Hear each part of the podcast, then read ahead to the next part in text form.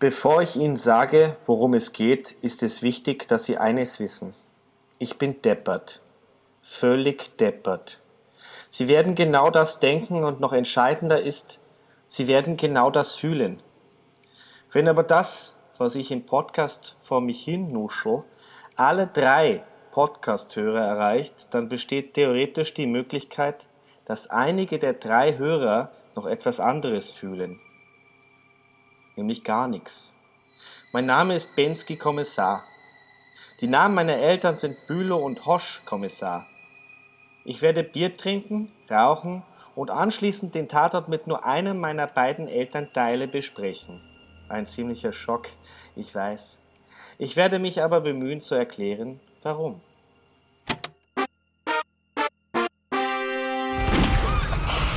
Okay Leute, was geht ab? Herzlich willkommen zum Tatort Podcast Folge 108. Tatort Folge 1008 Schock aus Österreich, aus Wien. Wir sind heute nur zu zweit, weil Kommissar Büli in Urlaub ist. Wie in Urlaub? Was macht der? Ja, der ist, der ist in Österreich, in Rattingen und macht da All-Inclusive Urlaub mit Flohzirkus und äh, Eierkraulen, alles mit dabei. Hat er sich auch redlich verdient. Ja, ist ja auch ein starker Dude. Das ist ein großer Verlust für uns, muss ich sagen. Also wir versuchen das jetzt nach bestem Wissen und Gewissen auszubügeln, aber vielleicht fehlt da so eine Nuance. Ne? Aber wir tun unser Bestes. Genau. Äh, Tatort Wien, was war das Thema gewesen? Das Thema war gewesen Generation Y. Die Hoffnungslosigkeit der, der armen Menschen, äh, die strampeln und machen und tun und sich im ewigen Hamsterrad befinden und einer Lüge aufsässig sind. So behauptet es zumindest ein Protagonist des Tatorts oder der, der Hauptprotagonist. Ja, und irgendjemand hatte, glaube ich, auch gesagt, das ist die Pflichterfüller-Generation, wenn es nicht sogar der Hauptprotagonist gewesen ist. Eine Sache, wo ich mich äh, so ein bisschen bei der Story gewundert habe, nachdem klar äh, war, dass die Kacke hier am Dampfen ist, und sie die Professorin Adler da mit rein ins Boot geholt haben, nachdem der Darktuber sie erwähnt hatte, war, warum die Kommissare diese schlaue Frau so absacken. Also die kommt so richtig mit gute Argumente und soll eigentlich helfen, den Fall voranzubringen, aber die wird von den Kommissaren so abgewatscht. Warum eigentlich? Diese Schriftstellerin, die auch ja. Vorlesungen gegeben hat. Sarah Adler. Äh, Sarah Adler hieß die, genau. Warum die die so abgesackt haben, weiß ich ja. nicht. Also die haben, glaube ich, nicht so ganz verstanden zuerst, worauf die hinaus will und war vielleicht ein bisschen ohnmächtig ob der Situation, dass sie das Gefühl hatten, naja, die, die ist irgendwie auf einer Wellenlänge mit diesem krassen Typen, der jetzt seine Familie und sich selbst auslöschen will. Und am Ende haben sie ja doch aber irgendwie recht gehabt, weil die ja doch mit drin gehangen hat. Ja. also vielleicht haben die auch einfach ein richtig krasses Gespür. Sind vielleicht einfach teite österreichische Kommissare. Ja. Äh, was ich noch sagen wollte, wir haben jetzt äh, hier im Tatort Wien mal ein bisschen ungewöhnlicheres äh, Format, Erzählformat für einen Krimi zwar auch relativ klassisch, aber es kommt im Tatort seltener vor. Das ist der How Catch Them Krimi, was das Gegenstück ist zum klassischen äh, Whodunit Krimi, wo der Täter erst ermittelt werden muss, sondern beim How Catch Them Krimi steht der Täter eigentlich von vornherein fest und wir können zugucken, wie die Kommissare mehr oder weniger intelligent sich anstellen und den Täter dingfest zu machen. Und das ist wohl äh, im Prinzip was in dem alten Hamburger Tatort, bevor Schweiger äh, und der andere Dude übernommen haben, oft benutzt wurde. Der Undercover-Typ, genau. Der Undercover-Typ, auf jeden Fall. Und ganz besonders äh, der berühmteste Vertreter, wahrscheinlich Inspektor Columbo. Ja. Der hat auch immer noch eine Frage. Den habe ich geliebt. Aber du meintest ja auch äh, so im Vorgespräch, dass du auch ziemlich angetan warst von der schauspielerischen Leistung der Tochter des ja, auf jeden Fall. Kommissars. Äh, ja, auf jeden Fall. Die tritt wohl sonst nicht so in Erscheinung. Die ja auch äh, wahrscheinlich so in Erscheinung getreten ist, weil es diesmal eben so ein bisschen um Generation Y ging und sie aufgrund ihres Alters als Vertreterin derer gerecht zugerechnet werden kann. Und äh, hat halt da so ein bisschen Antagonist auch dargestellt. Ne? Zu den alteingefahrenen Kommissaren, die sich auch nach wie vor mit Technik immer ein bisschen schwer stellen ähm, und hat das aber wirklich äh, glanzvoll dargestellt, muss ich sagen. Ja, das ist eine gute Schauspielerin. Ich kenne die aus einem anderen äh, Film aus Österreich, Und zwar heißt diese, das ist ein Zweiteiler, das heißt Der Erfschneider. Die Hauptrolle spielt der Josef Hader, der lustige Josef Hader, der ein total zynischer Pathologe ist. Äh, und überraschend, ihre Rolle ist die Tochter des zynischen, grantigen Psychologen. Äh, ist so ein bisschen eine Parallele zu dem äh, Kommissar Eichner, also ihrem Vater. Witzig, macht sie gut. Auch in dem Film ist aber eine ganz andere Geschichte, viel leichtfüßiger. Ich, mich hat das ja wirklich auch, ehrlich gesagt, dieses Thema. Aber mal eine Frage noch zu ihr. Ja. Ist sie die Claudia Eisner, die Tanja Raunig, spricht sie dann bei dem Aufschneider, spricht sie da richtig Österreich? Bisschen mehr österreichisch. Der Film ist eher österreichisch sozusagen. also ja. die, die, die öseln da alle richtig hart, aber sie ist, hat so eine Färbung eher. Lustigerweise hat sie auch einen Freund, fällt mir gerade auf, den der Vater hasst. also es ist irgendwie, es scheint ihre Paradesau zu sein. Ich fand den, den Freund auch nicht schlecht, der äh, abschätzigerweise Kermit genannt wird, obwohl er eigentlich Kerim heißt, genau. Und wie er den anguckt in der einen Szene. Und dieser Dialog. Ach, ihr seid also auch noch zusammen, ja. Ja, tut mir leid. Naja, könnte ich jetzt was Sarkastisches ja auch da antworten, aber gut, lassen wir das. Und der Blick danach, meine Fresse, das ist echt. Er verabschiedet sich von seiner Tochter und guckt den nur entgeistert an, den anderen Typen. Ja, da weiß ich auch manchmal nicht so richtig. Also ist es, wie würde ich oder als Tochter mich denn dann fühlen, wenn der Vater auf meinen Freund den ich äh, sehr liebe, so abschätzig reagiert. Das ist eigentlich nicht so nett von ihm und trotzdem hält sie aber auch immer weiter zu ihrem Vater. Also sie scheint da wirklich eine hohe Meinung von ihm zu haben, die ja noch nicht mal erschüttert wird, wenn er sie festnehmen lässt, wegen einer Sache, die sie überhaupt nicht getan hat, was er ihr ja vielleicht hätte glauben müssen.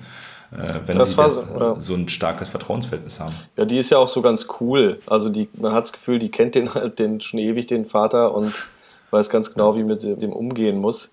Aber das war noch so eine Nebenhandlung, ne? Was war das? Also ich muss ehrlich sagen, da ich ja ab und zu ein bisschen eingedöst bin, äh, haben die da irgendwie so Aufputschmittel verdealt untereinander oder, oder was war das für eine Geschichte? Ja, Kermit äh, hatte halt unter anderem Kermit. auch Aufputschmittel genommen, um den hohen Druck beim Studium durchzustehen. Und es ging ja insgesamt einfach um diese, um den hohen Leistungsdruck, den die Studis und Auszubildenden ausgesetzt sind, woran ja diese eine Amina äh, zugrunde gegangen ist, die Ex-Freundin von unserem Darktuber. Ja, was übrigens auch, ich finde, in sich war das wirklich auch schlüssig, auch dieses Gefühl. Äh, ich habe mich da selber auch teilweise ein bisschen ertappt gefühlt. Also so dieses Streben nach dem, nach dem vorgegebenen Glück und da muss jetzt jeder mitmachen. Und ja. wenn ich mitmache, der ist irgendwie außen vor und wer außen vor ist, ganz furchtbar und schrecklich.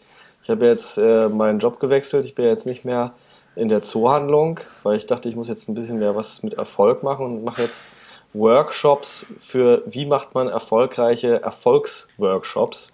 Ja. Und wenn ich da morgens aufwache und mir nicht wieder eine geile Punchline einfällt, dann merke ich auch den Druck. Ja, also dass sozusagen ich von meinen Kollegen dann auch sofort gemustert werde, na, hat er es noch drauf, kann er noch tolle PowerPoints bauen oder nicht. Ne? Das geht ganz schnell.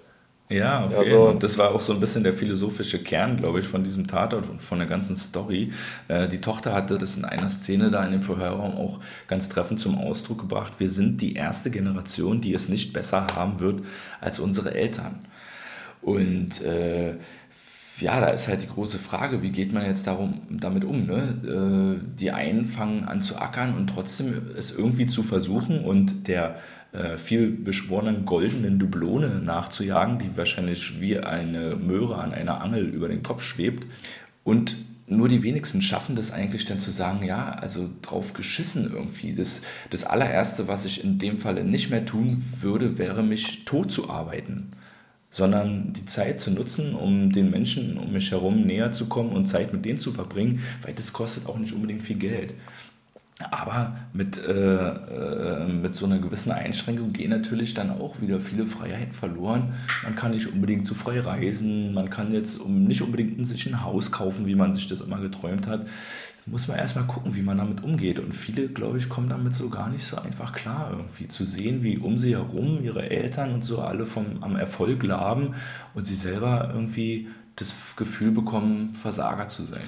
Aber es ist auch, es ist auch ein bisschen Leiden auf hohem Niveau, denn Das wird auch dargestellt, dass zum Beispiel unser äh, Terrorist, kann man ja so sagen, im weitesten Sinne, der David Frank, dass der mit seiner Freundin auch ein Verständigungsproblem hat, weil er ihr so sagt in so einer Rückblende, ja, du mit deiner Prüfung, ach, das ist doch nur ein Schein, das macht doch nichts. Mhm. Und sie ziemlich plausibel erklärt, dass sie einfach aus einer anderen Welt kommt, wo das halt mhm. nicht alles so Gott gegeben ist mhm. und für sie dafür vieles abhängt und es für sie sogar lebenswichtig ist, wie sich dann herausstellt, weil sie ja dann die Prüfung verkackt äh, und sich daraufhin das Leben nimmt.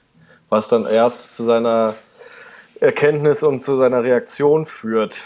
Also, ich fand wirklich gut daran, muss ich ehrlich mal sagen, dass wir schon wieder Terrorismus haben. Das ist ja jetzt gerade en vogue, aber es war ja eine ganz andere Form dieses Mal.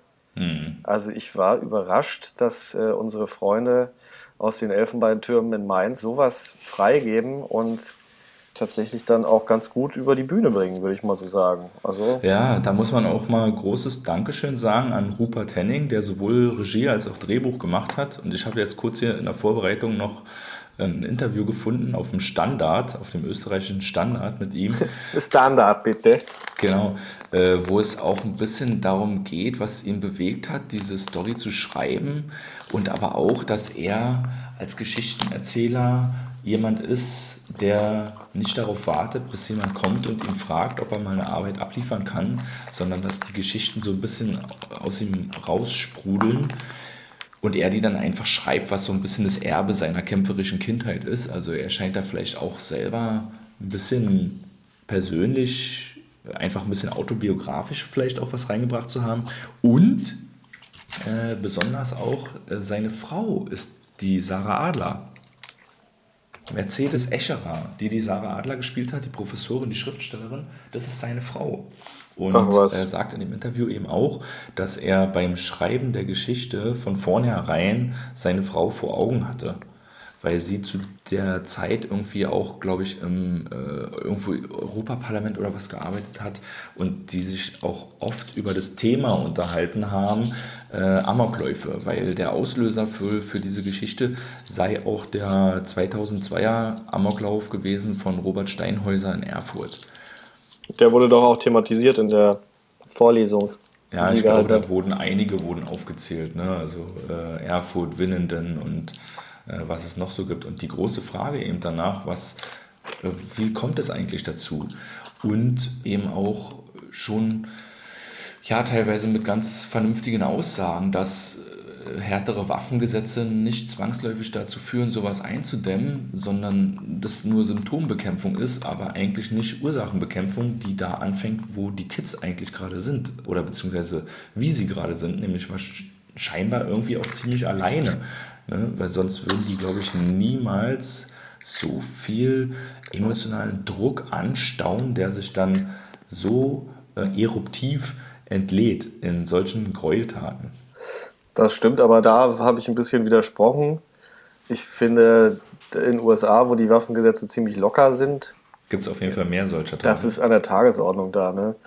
Und da kommt natürlich der amerikanische Komplex. Was? Da schießt jemand? Dann brauchen wir mehr Waffen. Mhm. Und so schaukelt sich das halt in so eine, also bei den Amis ist es ja wirklich, gehört es ja zur Tagesordnung. So, ne? Ja. Also es ist ja wirklich, alle paar Monate kannst du die letzten zehn Jahre gucken, war da irgendwas in die Richtung. Ja. So, aber klar, das ist Symptombekämpfung, weil sich da keiner weiter mit beschäftigt. Und das wird auch von dem Typen gut dargestellt, also von dem David Frank, der sofort entlarvend äh, sagt, ey, es wird wahrscheinlich so sein, dass es für meine Handlung, für meine Tat keine Erklärung geben wird. Und mhm. darauf werden sich dann alle einigen, dass ich mhm. quasi ein Ausfall im System bin. Und mhm. äh, weitergesponnen heißt es eigentlich nur, und dann werden alle so weitermachen wie vorher. Und das zeigt, wird echt ganz gut gezeigt, dass also die ältere Generation so ein wahnsinniges Unverständnis hat, auch als sie darüber sprechen, als es mit diesen Aufputschmitteln rauskommt. Äh, ja, warum macht ihr denn sowas? Ich meine, und dann, ja, du hast doch keine Ahnung, wie viel Druck wir haben, sagt dann die, die Tochter, und wie, wie krass das für uns ist. Und in der ersten Vorlesung sagt er gleich, äh, schauen Sie sich links und rechts um. Äh, einer von den beiden Typen, die Sie gerade gesehen haben, wird die Prüfung nicht schaffen. Mhm. Darauf antwortet der Vater nur, ja, aber so ist das halt, sinngemäß. Mhm. Ne? Also mhm.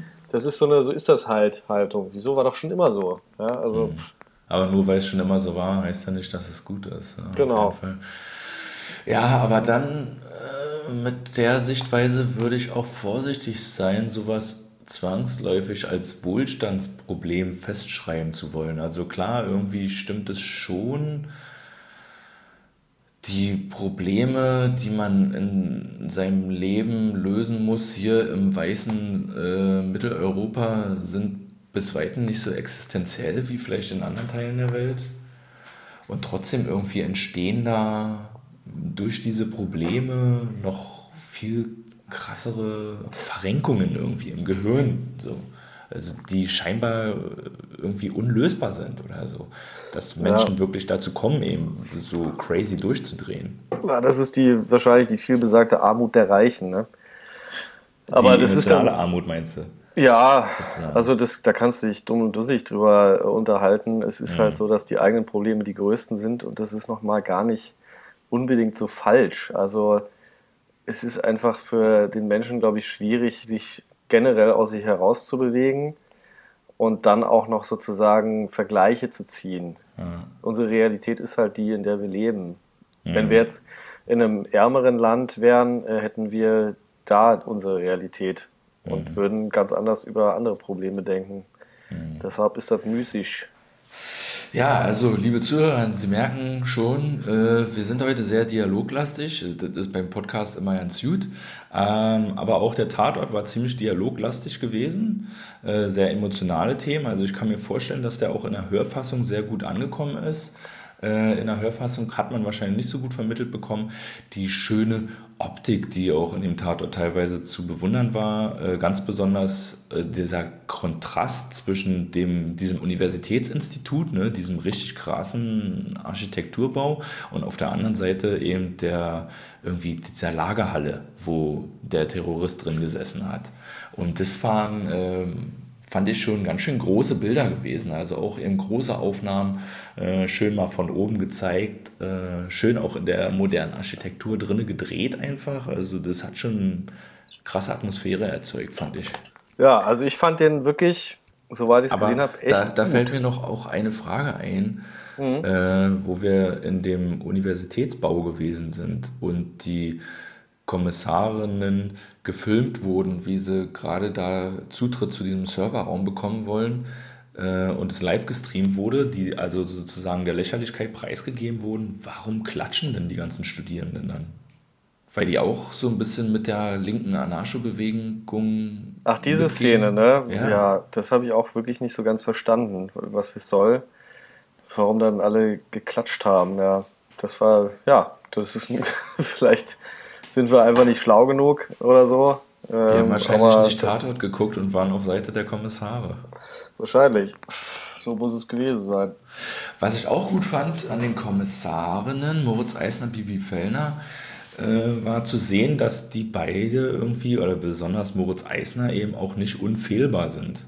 Also die sind diesmal ziemlich menschelnd drüber gekommen. Also Moritz Eisner ja sowieso mit seiner Tochter, obwohl er auch da ganz schön hart geblieben ist aber die machen eben Fehler und ich fand cool, die gestehen sich die Fehler irgendwie ein und müssen dann halt auch damit umgehen. Oder auch zu sehen, so eine Entwicklung, da ist dieser komische Arsch in der Kommission mit drin, in diesem Sonderausschuss und alle finden ihn erstmal kacke und am Ende ist es dann aber irgendwie der, der den den Arsch rettet.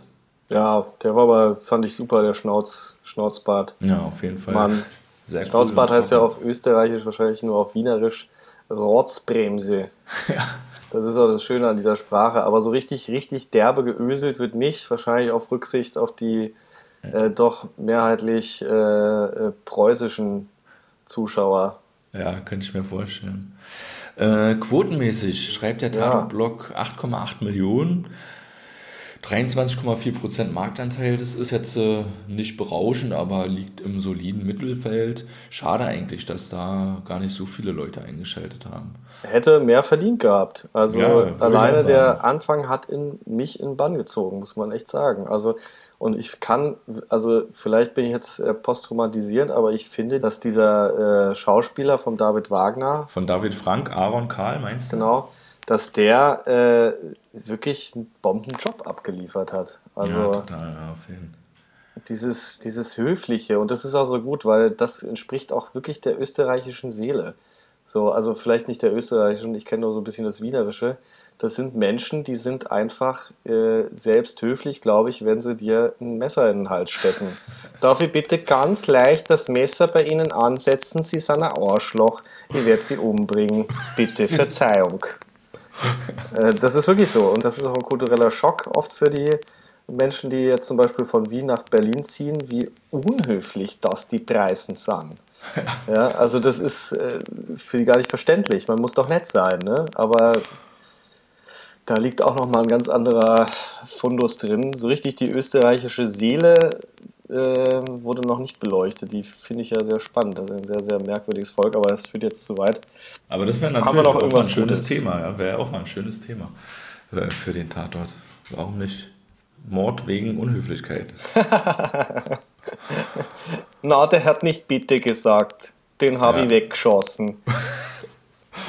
Ja, und was ist eigentlich mit diesem Zitat am Ende? Albert Einstein war das, glaube ich, oder? Wenn Bemühungen, wenn Bemühung nicht hilft und die Menschen in Selbstzerstörung enden, so wird ihnen der Kosmos keine Tränen nachweinen. Also da wurde die Latte auch philosophisch gesehen schon ganz schön hochgehangen. Ne? Es geht insgesamt auch schon ein bisschen um die kapitalistische Krise. Die äh, es geht nur darum, also es geht und darum, dass halt sozusagen der äh, West European Dream ausgeträumt ist. Ne? So, mhm. und das merken halt alle Menschen. Ähm, ich persönlich finde es ja auch äh, komisch, äh, also irgendwie auch richtig, aber auch komisch, sozusagen den Wohlstand der Eltern, ich kann da nicht so richtig mitsprechen, aber sagen wir jetzt mal so Leute, die so Mittelschicht bis obere Mittelschicht waren, dass man den so stark vergleicht mit dem, was wir jetzt haben. Also ich mhm. finde, es hat sich irgendwie umverteilt und ist jetzt anders, aber deswegen ist jetzt nicht die Freiheit, die persönliche, geringer geworden. Also in Westeuropa, äh, in demokratischen Gesellschaften zumindest, ist hier dann doch auch oft mehr als das, was früher die Eltern so tun und lassen konnten, aufgrund von gesellschaftlichen Zwängen, die weggefallen sind. Ne? Mhm. Also das geht ja dann in ganz viele Bereiche, wie Form der Sexualität und so weiter, das ist, das kann man ja dann sich ja alles denken. Also deshalb ja, bin ich ja so ein bisschen unentschieden, ob das jetzt, ob man dem so nachtrauern muss oder ob man einfach eher sagt, es wird anders und anders wird es immer halt, ne? Mal gucken, ja. was man draus macht. Ja, auf jeden Fall. Also es war nochmal so ein bisschen der erhobene Zeigefinger fast mit dem Zitat am Ende man kann ja rückblickend auf die Menschheitsgeschichte hoffen, dass sich letztendlich immer wieder alles zum Guten kehrt und äh, hoffen ja, dass es äh, auch weiter so läuft. Jetzt sehr, sehr konträr von dem, was alles in diesem Tatort stattgefunden hat. Hoffen wir mal, es bleibt Aber so. Aber ist doch super, ist doch super, wenn ein Tatort uns äh, so zum Nachdenken anregt und äh, zu so tiefgreifenden Überlegungen ist doch geil. So muss es eigentlich immer sein. Obwohl, nee, immer nicht, immer wäre nicht so gut. Thematisch ist es für mich eine Krone, ehrlich gesagt. Thematisch. Ich kann es leider filmisch, bei die Krone, da muss ja alles stimmen. Da muss ja, ja. filmisch stimmen, äh, Humor, äh, äh, Skript, die Schauspieler. Das, für die Krone muss ja alles ein Paket sein. Aber thematisch würde ich sagen, ist eine Krone vor allen Dingen auch die Übersetzung der Thematik, weil ich fand es nicht peinlich. Und das ist ganz gerne mal, äh, gerade im deutschen Fernsehen so, wenn es philosophisch wird, dass es halt dann wirklich so abdriftet ins sich äh, gerne selber reden hören mhm. und der Inhalt dann auf der Strecke bleibt. So, das mhm. fand ich jetzt nicht so. Ja, schön. Krass, da bringst du das so, du formulierst es aus, was ich auch gedacht habe. Ich hatte auch überlegt, ey, eigentlich war der Tatort so thematisch, oder der war, ich habe gedacht, der Tatort war so gut, eigentlich müsste man ihm eine Krone geben. Ja, obwohl eigentlich auch nicht wieder so, nicht ganz so irgendwie, weil da viele Sachen gefehlt haben, die wir sonst immer auch ganz geil finden. Ein bisschen Action und so. Aber thematisch auf jeden Fall, das stimmt. Müsste ja, man also er kriegt eine Krone, Krone der Herzen, sozusagen. Keine ja. offizielle, aber eine Krone der Herzen. Und wir haben jetzt auch nicht unseren unglaublich äh, attraktiven äh, Kommissar Büder, der das nochmal zusätzlich bewerten kann. Der sein Veto einlegen kann, ja. Ja, also. Nee, aber das ist die Regel, glaube ich. Also ein Prädikat besonders wertvoll bekommt bei uns, äh, egal welcher Tatort, nur alle anwesenden Podcaster müssen derselben Meinung sein. Ach so. Ja, aber ich würde sagen, wir sind, das ist halt eine thematische Krone, ne? Das ist keine allumfassende Krone. Jetzt aber wär, es wäre ja ganz schön für die Österreicher, wenn es Wann sie so weitermachen, sage, kriegen es auch Herr Krone. Ne? genau, strengt euch an. Ja, weiter.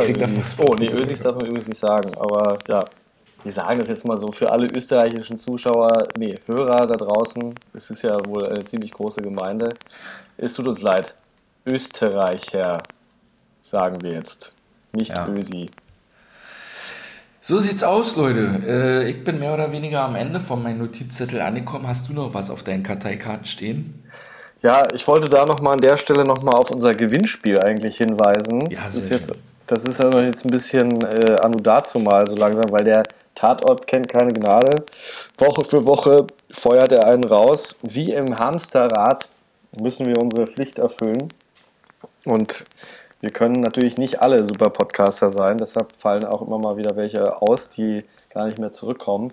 Und zurück zum Thema. Das Gewinnspiel war, man sollte ein Gedicht formulieren, entweder bei Facebook posten oder auf die Crime-Line brabbeln von einem Dichter, dessen Namen mir vollkommen empfallen ist. Ernst Jandl oder Morgenstern? Genau, Ernst Jandl oder Morgenstern in diesem Sinne. Es kann Banane sein, es darf Banane sein, es soll Banane sein. Aber es muss selbst geschrieben sein. Der Gewinn ist ein wundervolles Buch von Ernst Jandl, dessen Namen mir auch wiederum empfallen ist, aber es ist auf jeden Fall ein gutes, ein gutes Buch. Und äh, natürlich müssen wir nochmal auf die Crimeline generell hinweisen. Man kann ja gar nicht oft genug die Nummer sagen. Du hast ja so ein schönes Kürzel für, was ich total praktisch finde und auch immer wieder anpreise. Wie ist nochmal die, die beste Eselsbrücke, um die Crime Line zu remembern? Ja, wenn man auf sein Tastentelefon guckt, dann sind ja mitunter die Zahlen mit bestimmten Buchstaben beschriftet. Und wenn man die Zahlenreihenfolge eingibt 030 20 und dann die Tasten für die Buchstaben Wolf, also W-O-L-F und hinten noch eine 30 dran, 030 20 Wolf 30, dann landet man bei uns auf der Crime Line. In Zahlen Deutsch wäre das jetzt auch einfach nochmal 030 20 965 330. Nicht schlecht. Hotline, sage ich mal so. Ja, und Body Count. Body Count. Hast du genau richtig gesagt. Was haben wir? Uno. Uno? Ja. Nee, Due, mein Lieber, Due. Due? Ja. Ach so, die Amina. Ja, okay. Aber die gehörte oh. eigentlich schon zur Pre-Story. Ach so, es muss immer ein Mord sein, oder? Nee, es muss kein Mord sein, aber ich glaube, es muss im aktuellen, zum aktuellen Geschehen gehören. Ah, stimmt, das war nicht so ganz. Sie sind nur zu dem Tatort nochmal hin. Na gut. Ja, was sagen wir dann jetzt? Nur einen, oder was? Ja. Uno. Uno, der Verbrecher, der noch am Ende gerufen hat. Was hat er eigentlich am Ende gerufen? Äh, bitte nicht schießen, ich will noch weiter reden. Ich will noch weiterreden, genau. Ich habe so nämlich weiterleben verstanden. Ach so, ja. weiterleben. Nee, er wollte ja. noch weiterreden. So wie wir auch immer. Wahnsinn. Ja, wir können gar nicht aufhören. Lass uns das Ding beenden. Ja. Liebe Zuhörerinnen, in diesem Sinne, ich verabschiede mich. Vielen Dank, ja. Ich hoffe, wir haben euch schön zugeschwallt mit unserem Nonsens und schaltet wieder ein, wenn es heißt zum Tatort gezwungen Time.